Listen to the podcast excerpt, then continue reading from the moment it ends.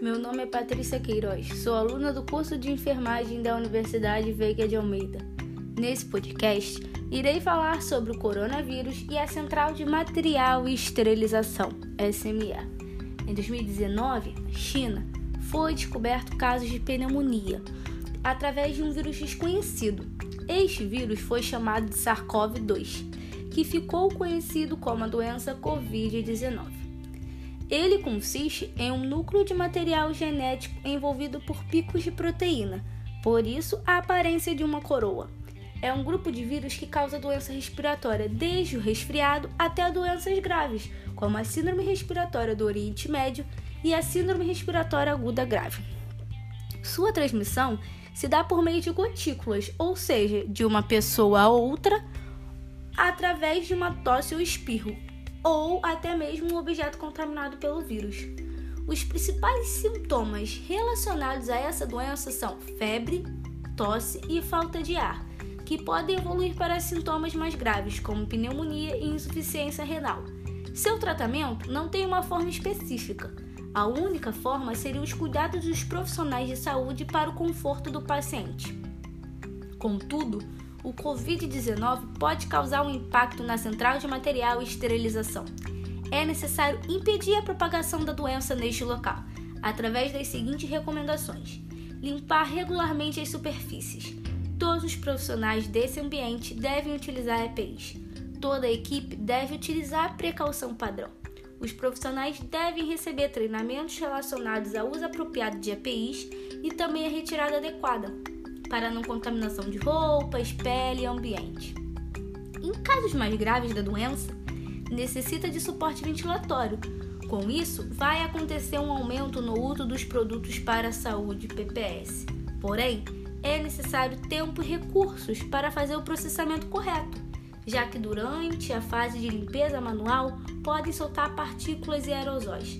Além do suporte, itens como máscara, nebulizadores, umidificadores, ressuscitadores manuais, entre outros, são produtos para a saúde a serem processados pela SME. O processamento desses produtos deve ser feito de forma rigorosa.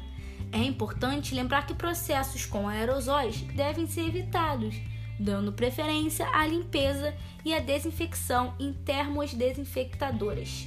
Os equipamentos contaminados devem ser encaminhados assim que possível para a área de esterilização, do seguinte modo: recipientes cobertos e fechados, resistente à perfusão, a fim de reduzir o risco de contaminação.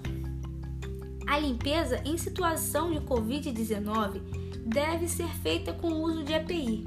Retirar os artigos dos recipientes de transporte, descartar sacos plásticos, seguir a instrução em relação ao tempo de contato com o detergente e e a diluição mínima, retirar material e enxaguar, removendo todo o resíduo de detergente. Após isso, secar o material e encaminhar para desinfecção. Observação: os acessórios utilizados na limpeza devem ser de uso exclusivo. Havendo fa falta dos materiais, devem ser lavados e desinfectados. Fim.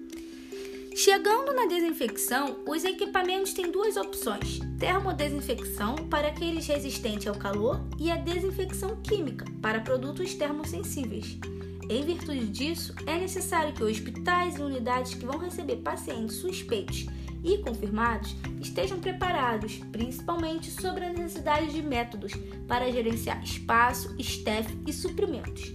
Nesse cenário que entra a central de material e esterilização.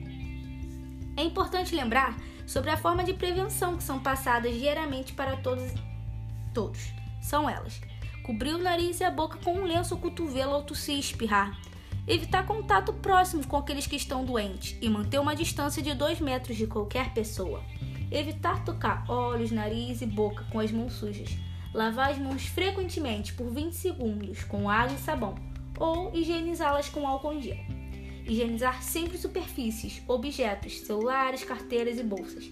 Ficar em casa e sair somente se for extremamente necessário. Bom, encerro por aqui. Espero ter conseguido explicar um pouco de como é a relação do coronavírus com a central de material e esterilização e os cuidados necessários tanto para os profissionais como para o hospital em si. Cuidem-se e fiquem em casa.